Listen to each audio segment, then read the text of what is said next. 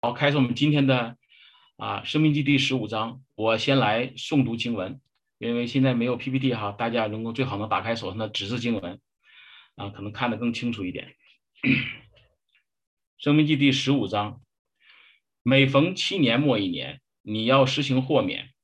豁免的定例乃是这样：凡债主要把所借给邻舍的豁免了，不可向邻舍和弟兄追讨。因为耶和华的豁免年已经宣告了，若借给外邦人，你可以向他追讨；但借给你弟兄，无论是什么，你要松手豁免了。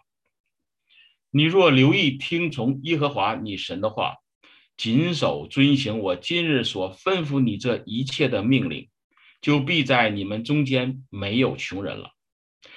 在耶和华你神所赐你为业的地上。耶和华必大大赐福于你，因为耶和华你的神必照他所应许你的赐福于你。你必借给许多国民，却不自向他们借贷；你必管辖许多国民，他们却不能管辖你。在耶和华你神所赐你的地上，无论哪一座城里，你弟兄中若有一个穷人，你不可忍着心，搓着手。不帮补你穷乏的弟兄，总要向他松开手，照他所缺乏的借给他，补他的不足。你要谨慎，不可心里起恶念，说第七年的豁免年快到了，你便恶眼看你穷乏的弟兄，什么都不给他，以致他因你求告耶和华，罪便归于你了。你总要给他，给他的时候心里不可愁烦。因耶和华你的神必在你这一切所行的，并你手里所办的事上赐福于你。原来那地上的穷人永不断绝，所以我吩咐你说，总要向你地上困苦穷乏的弟兄松开手。你弟兄中若有一个希伯来男人或希伯来女人被卖给你，服侍你六年，到第七年就要任他自由出去。你任他自由的时候，不可使他空手而去，要从你羊群、禾场、酒榨之中多多的给他。耶和华你的神怎样赐福于你，你也要照样给他。要纪念你在埃及地做过奴仆，耶和华你的神将你救赎。因此，我今日吩咐你这件事。他若对你说：“我不愿意离开你。”是因他爱你和你的家，且因在你那里很好，你就要拿锥子将他的耳朵在门上刺透，他便永为你的奴仆了。你待婢女也要这样，你任他自由的时候，不可以为男士，因他服侍你六年，脚比故宫的工价多加一倍了。耶和华你的神就必在你所做的一切事上赐福于你。你牛群、羊群中投生的，凡是公的，都要分别为圣，归耶和华你的神。牛群中投生的，不可用它耕地；羊群中投生的，不可剪毛。这投生的，你和你的家属，每年要在耶和华所选择的地方，在耶和华你神面前吃。这投生的，若有什么残疾，就如瘸腿的、瞎眼的，无论有什么。恶残疾都不可献给耶和华你的神，可以在你城里吃，洁净人与不洁净人都可以吃，就如吃羚羊与鹿一般，只是不可吃它的血，要倒在地上，如同倒水一样。好的，把下面的时间交给王林牧师。啊，弟兄姊妹平安啊，何等的感恩啊！今天早上再一次的来清晨甘露，一起聆听上帝的话语。好的，再一次的，我们说了啊，如果愿意，大家可以把你的手放在你们的胸口，我们两遍，好吧？为什么两遍呢？因为第一遍总是有人没感觉，对吧？所以第二遍的时候，希望啊，大家都能够，我们一起来。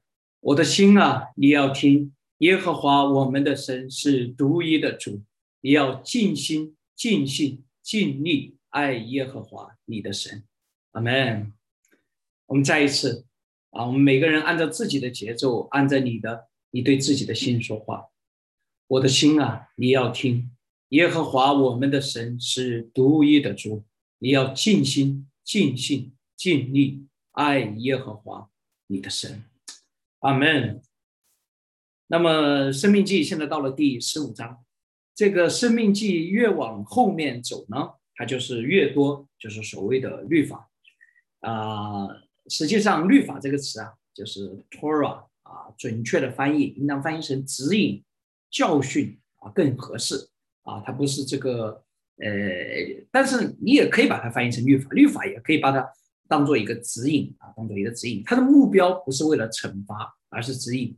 啊，正如同昨天我给大家分享的一样啊，我们看到第十四章里面很多关于吃什么、怎么吃、谁可以来吃啊、如何来面对啊这些情况的时候啊，我们发现它不是穷尽了所有的情况啊。如果是律法的话，它应当穷尽所有的可能性，它更像是来啊给一个指导性的原则啊，然后给出几个事例啊。好，那你们明白了这些原则是怎么样的来演示出来的。那么在你们的生活当中就可以活出来。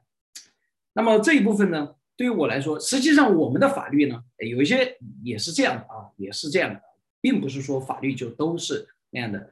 嗯，所以对于我来说，以前搞法律呢，讲这一部分就特别的喜欢，因为如同仿佛回到了大学校园啊，仿佛回到了以前考司法考试的时候的预备啊。这里面，所以这些法律条文看起来很枯燥的。啊，这些教训呢，实际上里面包含了很多的细节，是值得我们啊特别细细的来体会的。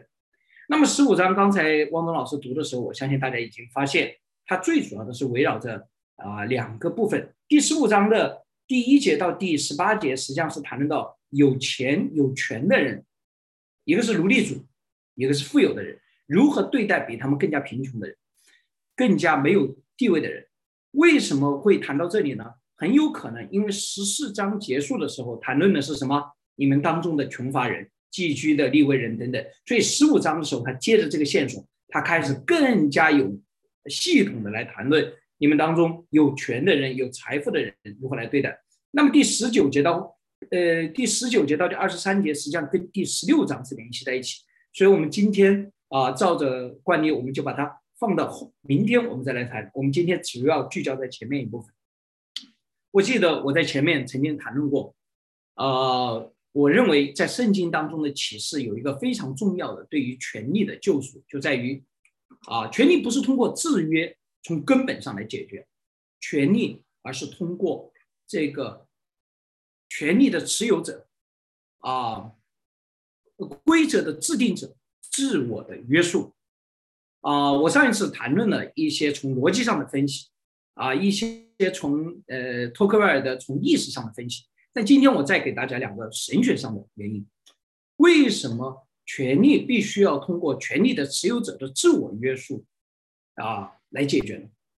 因为第一个，从神学上来讲，一切的权柄和权力都是神给的，而神给的这个权柄和权力，它就是有一个塑造啊这块地啊，按照就是你要治理和管理这个地的能力。换句话说，这个权柄本身赐给它就是有塑造性，它不仅塑造这块地，当然它也塑造凡是被这个权利所涉及到的人。所以这是第一个神学院因素。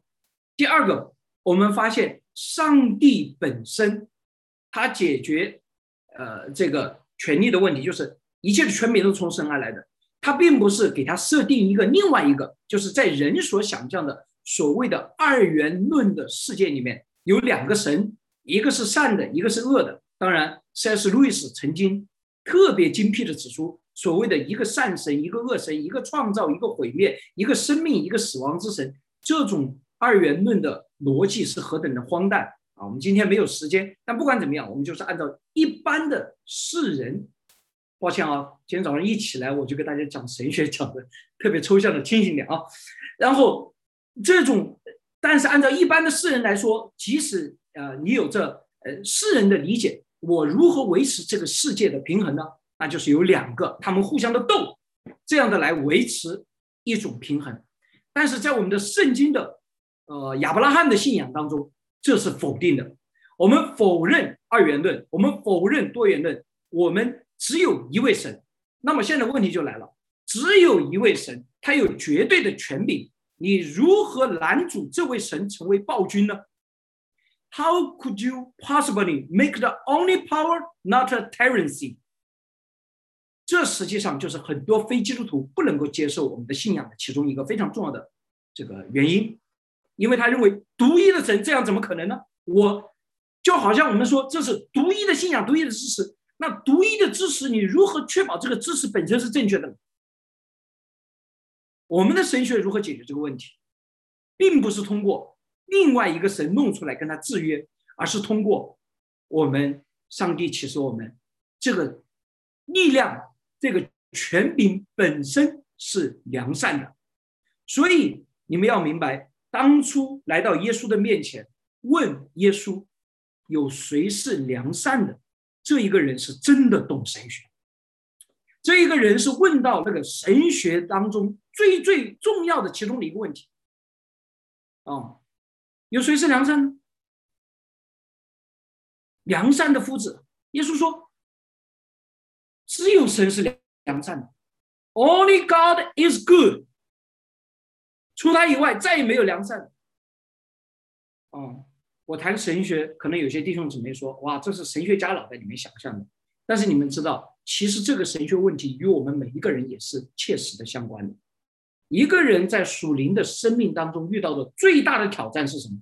就是当你开始怀疑，Is God good for me？当你开始问上帝对我是否是存着善意的时候，这是一个人面对最大的属灵危机的时刻。当你能够。在一切的环境和处境当中，确信上帝对你是良善的时候，你会看到这个信仰最大的力量。这就如同约瑟在创世纪结束的时候所看见的一样，这就如同先知哈巴谷在看到了一切的审判了以后，在哈巴谷书第三章所表达的神学一样，这就如同使徒保罗在罗马书第八章结束的时候所论述的那个上帝的爱一样。当我们在一切的环境当中能够坚定的相信上帝是主，并且上帝对我是存着善意，如同耶利米在先知先知耶利米在耶利米书第二十九章里面所表现的一样，我们就能够获得生命最大的力量。阿门。啊，所以一开始我谈论是神权，所以这个力量权柄必须要通过。这个权柄本身的自我约束来实现。那么今天这一段经文实际上就是一个 illustration，就是一个演示，来告诉在你们当中那些有钱的，相对来说有权的人，你们应当如何的去行。首先一开始经文说，每逢七年的末一年，你要施行豁免。豁免，豁免的定义乃是这样：凡债主要把所借给邻居的。豁免了，不可向邻舍和弟兄追讨，因为耶和华的豁免年已经宣告了。这里毫无疑问的是指的那些在经济上更加的有优势地位的人，他们面对一些因着种种的原因啊，在经济上落魄的人，应当如何的对待啊？那么古代来说，在我们今天，比如说你在经济上别人欠了你的债，这纯粹叫我们来说，从法律上来讲是一个啊经济关系。经济关系，它仅仅涉及到是经济权利，但是在古代，当你在经济上欠另外一个人的时候，涉及到的不仅仅是你的民事权利、经济权利，还有包括你的自由权。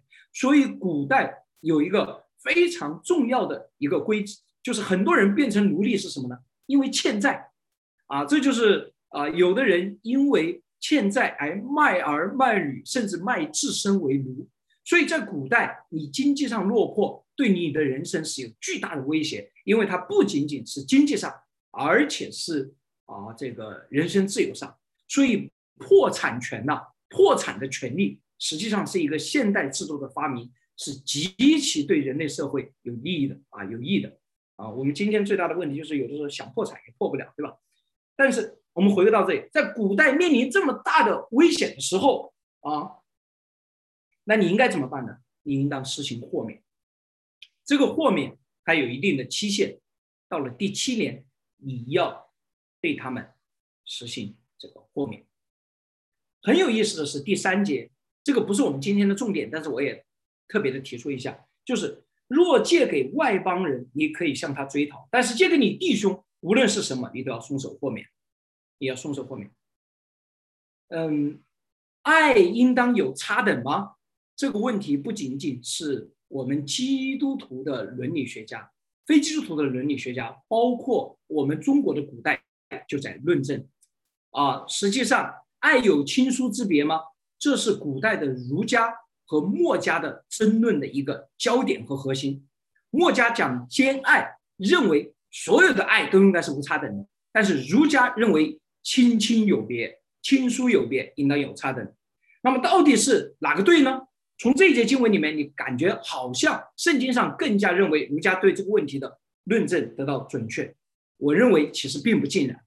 从我们基督教的神学上来讲，我们是如何来看待爱有亲疏之别吗？我们有两点非常重要。第一个，神的爱是无差等、无差别给予所有的人的。阿门，阿门。所以，凡是跟随神的人，应当效仿这种爱，没有问题吧？清楚。但是，作为一个个体来说，你不像神，你不是全知、全能、全在、无限的神、无限的爱，所以你的爱是有限的。那么，作为个体来说，耶稣给我们一个非常清楚的一个诫命：爱你的邻舍。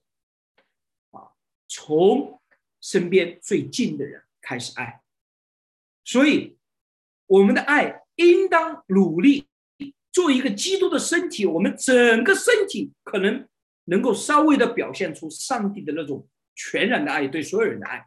但是对于每个个体来说，我们有一定的优先秩序。首先从我们身边的人开始，这是我们基督信仰对于爱是否有亲疏之别的两个最重要的神学立场。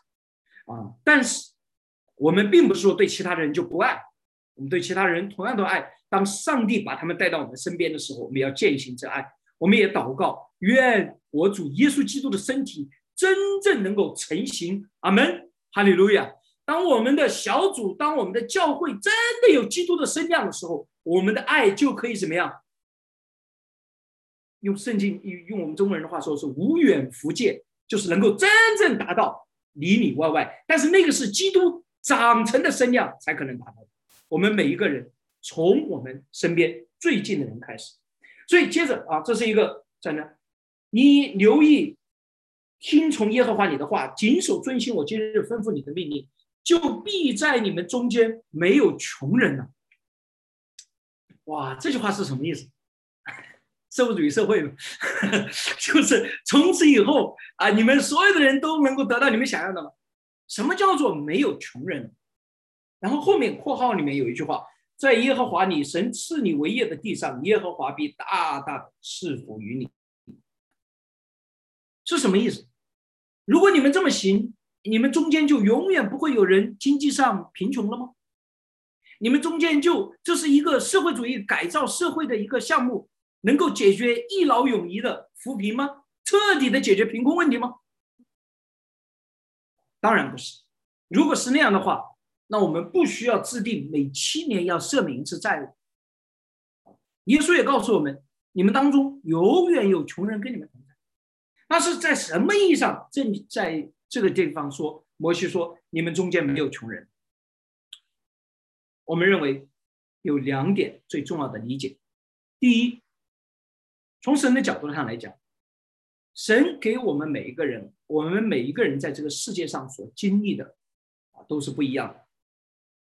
啊，有多有少，有的人啊需要的更多，有的人一生下来需要的就比别人更多。比如说他体弱多病，他就需要更多的钱财，因为他要治病。你身体健康，你不需要去医院啊。有的人，呃。各种各样的原因，有的人需要的比别人多，而呢，有的人拥有的比别人多，对吧？你其实，比如说一个人没有什么太大的一个愿望，也没有什么他喜欢的东西，本身，呃，也也不太耗钱，如果你喜欢搞音乐的话，对吧？搞摄影的话，我们说这个这个摄影穷三代，那你就要的钱很多了，对吧？但是如果你喜欢做的事情，像我这样，这个王牧师就天天讲道，讲道不需要什么钱了，对吧？这个我不需要什么设备，我只要有张嘴就可以了。所以我需要的不是那么多，但是你可以产出的比别人多。那这里你们中间没有穷人是什么意思呢？就是作为一个整体而言，虽然你们个体来说，有的人需要的多，有的人产出的多，但是当你们一个整体而言，当你们产出的多的人能够分享给那些需求多的人，你们中间没有一个人是有缺乏的。神的恩典够我们用，阿门。所以神给我们的这个满足不是一个人，我们说自给自足啊，我们总想着我。很多人就是存在着一个非常虚妄的观点，他觉得人生在这个世界上一定要尽力的，就是说我一个人满足我一切所要，他想获得这种独立性。亲爱的弟兄姊妹们，我们要放弃这种独立性。我不是说你不可以努力的，你不应该努力的寻求啊这种，呃，就是你更加的来自己能够自给自足。我觉得这种心愿都是非常好的，也是应当努力的，迫使我们发挥更大的恩赐和潜力。但是，人从本质上来讲，神所创造我们不是孤独的生活，一个人满足自己一切所需要的。我们需要其他人对我们的帮助。阿门。承认这种有限性，接受这种关系性，并且努力的活在一个合神心意的关系当中，这是神对我们的心意。有些时候，当我们过于的追求这种独立性，而不愿意。接受其他人，不仅仅是给出去，而且要学会接受。啊，我在美国的时候，在那个团契当中，我常常讲一句话，就是：Only when a person learns how to receive gracefully, then he can give gracefully。当我们来服侍的时候，你会发现很有意思。啊，我刚才说的那句话的意思是说。只有一个人满带恩典的，能够领受别人给他的，你才会学会满带恩典的给出去。在服饰当中，你会发现一个非常有意思的现象：很多人非常的有需要，但是他就是不接受。服饰多了以后，你会发现这是一个很大的难题，对吧？有的时候你觉得你有需要，你应该接受啊，你强塞你那个。这都是不行的。有的时候，你你得要更加的谦卑下来，慢慢的、慢慢的引导，直到他愿意接受的那一天，让他放下那个防备的心，让他放下那种骄傲，让他放下那种自我的那种要寻求自我满足的那种状态。而我发现，也只有一个人学会接受。你们说接受还很困难吗？真的，满带着恩典的接受。实际上，你才能够学会给予。为什么是这样呢？从神学上来讲，非常的简单，因为人都是有限的，我们一切都是领受的。我们最大的问题就在于我们切断了和上帝的联系，我们不愿意再领受。所以，当我们再一次来到上帝的面前，我们愿意领受的时候，我们才能够怎么样，真正的给予。所以，这是第一个，为什么你们中间没有穷人的原因。是因为你们上帝的创造本身就是让我们互相因着真实的需要而互相的怎么样满足？阿门。我再举一个例子，我们有的时候不是有的时候，我记得小的时候看古龙的小说，古抱歉啊，你们听，我我主要是讲神学道理，但是这个古龙小说里面有一句话，他讲楚留香特别能干。他说：“楚留香啊，这个人特别能干，除了生孩子，什么都能做。就是，呃，后来呢，我们也经常用这句话来夸其他的人啊。某一个人特别能干，比如说汪老师，汪老师就除了生孩子，什么都能做，一个人都能够 啊搞定啊。但是有意思就在于，你再能干，这个世界上还是有一件事情你一个人干不了，那就是生养后代。我要说的是什么意思呢？”神如此的设计了我们，决定性的，即使这个世界上最有恩赐、最有能力的人，靠他一个人也是无法继续。神从设计的时候、创造的时候就给了我们一个限制，使得我们不得不与其他人在一起，才能够继续。这是神的旨意，阿门。你们明白我说要说的这个联系？所以，没有一个人也不应当一个人完全的自给自足。我们如果能够自给自足，是作为一个群体。作为一个群体，阿门，阿门。那么第二点非常重要的，在耶和华以神所赐你为业的地上，耶和华必大大的赐福于你。不仅仅当你们如此做的时候，你们能够保证满足所有人的需要，而且神会怎么样？加倍的赐福在你们的生命当中。哈利路亚！因为神喜悦什么？能够把他领受的祝福分享出去的器皿。我在很多时候讲完讲过这个属灵的原则和道理啊，神多给的，他就向人多要。什么叫多要啊？神神希望你在给回上帝吗？不是，神希望你把你的恩典怎么样给出去。阿门。神有无限的。资源有无限的权利，有无限的尊荣，有无限的智慧，他不需要你给回他，他需要的，上帝在这个世界上寻找的是什么？通达的器皿。所以，不仅照着神所给你们的，你们会确保你们当中没有穷人，也就是说，你们的一切的需求可以在你们当中得到满足。我再补充一句话，这里这一点非常重要啊，我喜欢把，就是。你们要知道，我们现在一切的问题，亲爱的弟兄姊妹们，你们听清楚了。我们现在面对的一切的挑战，照着信心，我们应当说，我们现在所有的已经足够面对。听清楚我说了，不论我们面对什么事情，照着神的启示，不管是这里，我还可以举新约的很多经文。我们神已经给我们的，使得我们已经能够面对，因为神的恩典够我们用，阿门。所以，不论面对什么情况，我们向神给我们的这个群体去看，我们知道我们能够面对。不仅如此，而且如果你们这么行的时候，神会大大的赐福给你们，哈利路亚，阿门。啊，神要把那个充足的恩典加倍的浇灌在这样的群体。身上，啊，你们会发现，你所拥有的越来越多，你所能够影响的越来越多，这就是属灵的现实。在新约圣经当中，有一个著名的耶稣所讲论的，叫马太定律 （Principle of Matthew），就是你多的怎么样，神还要再加个天杯，还要再加天杯，嗯。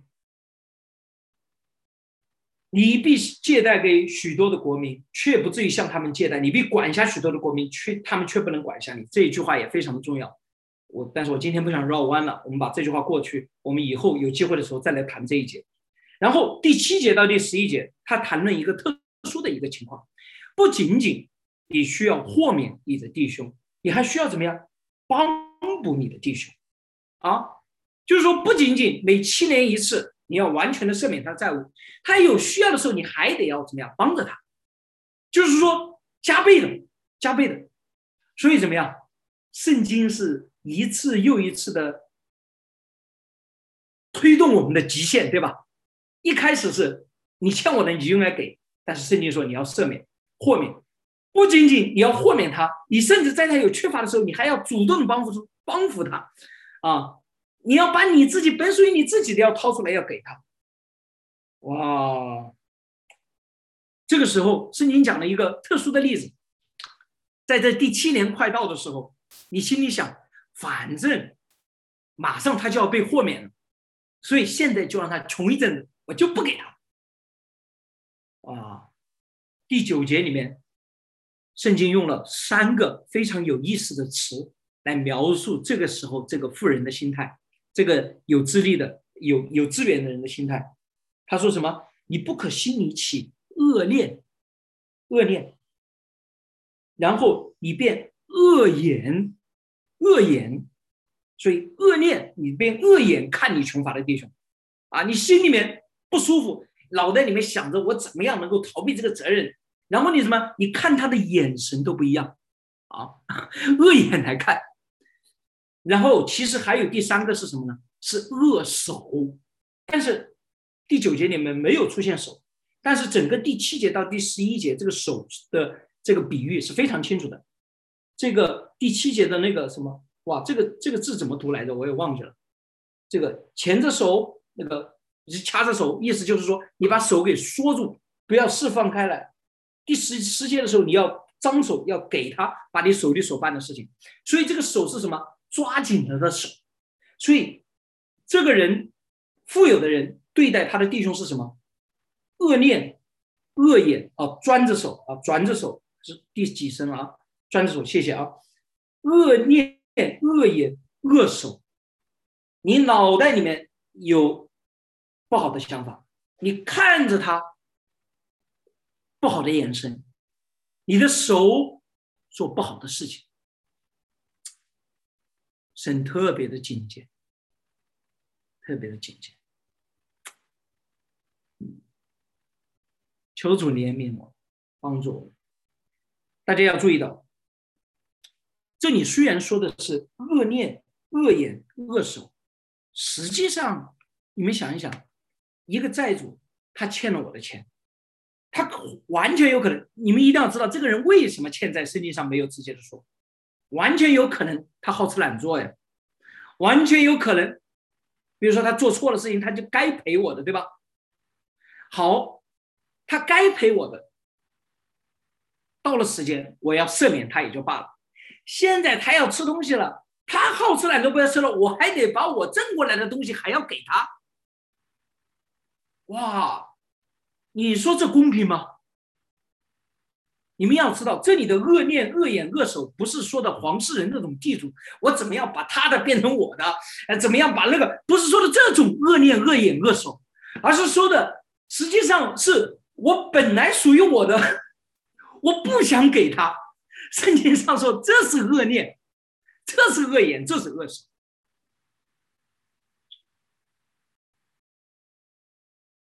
真的啊，有的时候讲圣经当中的真理的时候，我们觉得离我们现实的这个世界是多么的远，但是你仔细的想，按照圣经的原则，这又是多么的真实。神在什么意义上说这是恶念、恶眼、恶手？那是照着神的恩典和怜悯来说。你要理解为什么这是恶念、恶眼、恶手，你同样必须要理解两个非常重要的神学的基本的这个背后的意义。第一个，凡是你所有的，都是神给的，没有一件事情，你之所以今天能够处在这种经济上更好的，你之所以有这种，是因为神给你的恩典和怜悯。你说我努力来的。我勤奋，我自律。对不起，你的自律、你的勤奋，这种恩典，也是因为神的恩典，使得你可以展现出这样的品质。阿门。第二，非常重要的就是神对我们存着怜悯，所以我们也应当对其他人存着怜悯，存着怜悯，竭力的照着怜悯去行。在新约圣经，在福音书当中，马可福音特别强调怜悯，怜悯，怜悯是啊我们的这个神学当中最重要的、最重要的一个要素之一。有怜悯的人，有怜悯的人是好的，阿门。所以我给我的女儿英文名取名叫 Mercy，怜悯，希望她满有怜悯，满有怜悯，怜悯的恩典。嗯，所以第十一节，原来那地上的穷人永不断绝，这就是我刚才说的，不是说你们中间没有穷人了。你有的人说啊，这就是自相矛盾，不是自相矛盾，它是前面所谈到的那个问题。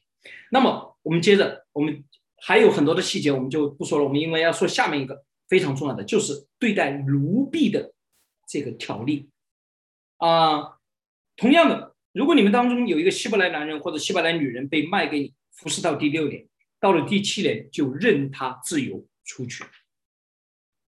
啊，如果他们不愿意出去，应该怎么办？这后面也有记载。为什么要任他出去呢？同样的道理，就是我们前面所说的，耶和华你的神怎样赐福给你，也要照样给他。要纪念你在埃及地做过奴仆，耶和华你的神将你救赎。为什么你要释放你的奴仆出去呢？因为你自己曾经也做过奴仆。你今天是一个自由人，你今天能够拥有这些财富，拥有这些权利，是因为神拯救了你，释放了你，所以也照样的要释放这些奴仆。每七年，啊，到了一定的时候，他们可能确实有些时候，他们的生活，他们那个自己的不慎等等的原因，导致了他现在的这种为奴的状态。所以，OK，他做奴隶，他他他可能需要有一段时间，他就真的是。来承受这个后果，但是到了第七年的时候，你应当释放他们出去，释放他们出去。大家注意到，圣经当中没有废除奴隶这个制度，不管是旧约还是新约，但是圣经上更改了你如何对待奴隶。哦。任他自由的时候，不可使他空手而去，要从你的羊群和禾场、酒榨之中多多的给他，多多的给他。耶和华你的神怎样赐福给你，你也要照样的给他。不仅你要给他自由的权利，而且你要给他什么？所以你知道圣经的规定是多么的，用我们今天，抱歉啊，我不想用这个词，但是因为这个词在在我们的神学上不一定是特别好的，因为它。对于人性有种假设的，但是是多么的人性化的一种规则。你释放他出去的时候，这个奴隶什么都没有，他没有田，没有那个，他怎么生活呢？你仅仅释放他出去，他马上又经济上又要借钱，又要变成奴隶。所以你要想真的给他自由，你不仅要让他自由，而且你要给他什么？多多的给他，多出他所需要的，给他足够的生活的资源，能够让他怎么样？真实的能够生活下去。阿门。你们觉得这是三千多年前上帝的启示，比我们今天很多的规则都公益多了，都有效多了，都有。我们今天如果能够制定规则的时候，像他这样考虑，我们这个社会比现在要好很多。我是搞法律的，我知道很多我们的规则真的是很不通人情的。他说了你有这个权利，你根本做不到，因为他后面没有那个配套的那个措辞。哇！当你看到这样上帝的启示，你只能说，若不是上帝启示，在三千年前，一个巴勒斯坦地区的农民，一个小群体，他们能想出这样的东西来，我不知道。就是我做法律的时候，我第一次读到圣经上有这种规定的时候，我是完全震惊了，居然居然有这样的规定，这就是上帝的启示，上帝启示他，而且不仅你要多多的给他，神说，神的要求还超出。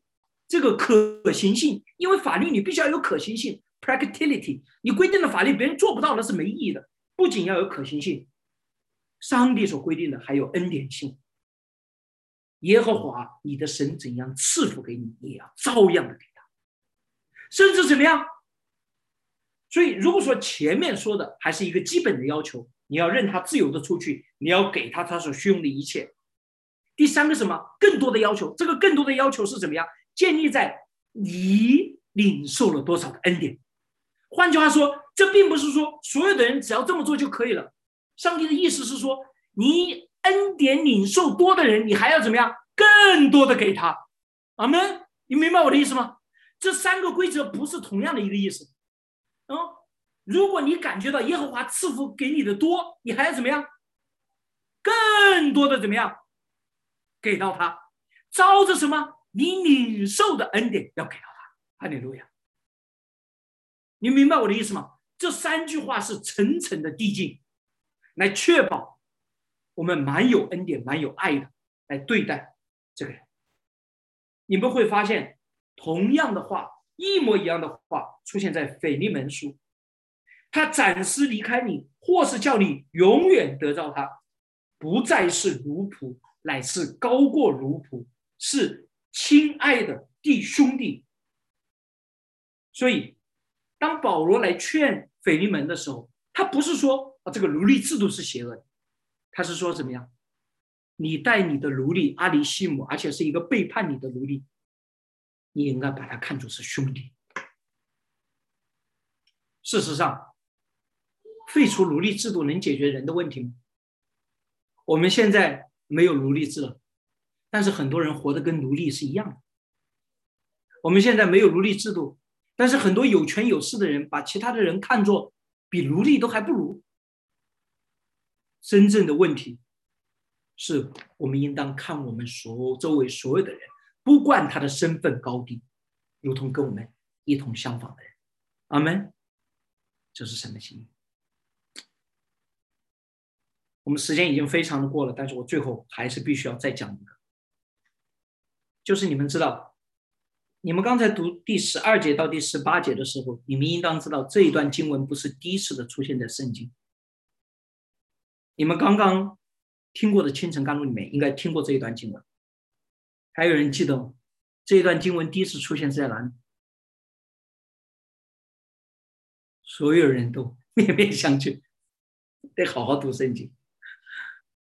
出埃及记第二十一章第一节到第六节，就是这一段经文，这一段经文啊，出埃及记第二十一章。那一段经文为什么那一段经文出现在那里特别的重要？出埃及记的第二十一章到第二十三章就是所谓的约书，就是我们那个约书弟兄的约书 （Book of Covenant），Book of Covenant。那个约书规定的是什么呢？那个约书规定的是，当上帝启示完十诫了以后，上帝与百姓所立的那个最核心的、最就是那个最最 luxury、最 essential 的。最核心的那个规定，很有意思的是，这个约束的第一个规定是什么呢？就是关于这个，就是当你们当中有一些奴隶不愿意出去的时候，你应当如何的来对待他？神学家有很多的解释，说为什么？但是这一约书之所以把这一段放在约书的第一段，毫无疑问是有它的原因的。那么这个原因是什么呢？一个最直接，我也是非常确定的解释是什么？就是实际上，当他们出了埃及以后，他们从埃及地为奴之家出来，对吧？他们不再服侍那个埃及的王，他们现在要服侍谁啊？服侍耶和华神。这个服侍 abod，在希伯来文词是同一个词。敬拜耶和华就是服侍耶和华的意思，这个服侍就是阿巴，就是服侍埃及王的那个同样的一个服侍。所以你们现在等于说怎么样？换了一个组织了，对吧？但是这个组织，你说这个神、这个主和埃及的那个法老有什么不同？就在于这个主、这个法老，这不不是这个法老，这个主、这个神，他不是像埃及的法老那样辖制你，他是怎么样？他待你如此的良善，如此的满有恩典，乃至于什么？到了第七点，你可以获得自由，但是你怎么样？心甘情愿的放弃那些自由，我愿意永远在你的家中成为你的奴仆。神用这句话来教导我们所有的人：那个真正的关系，那个真正的彼此的相待。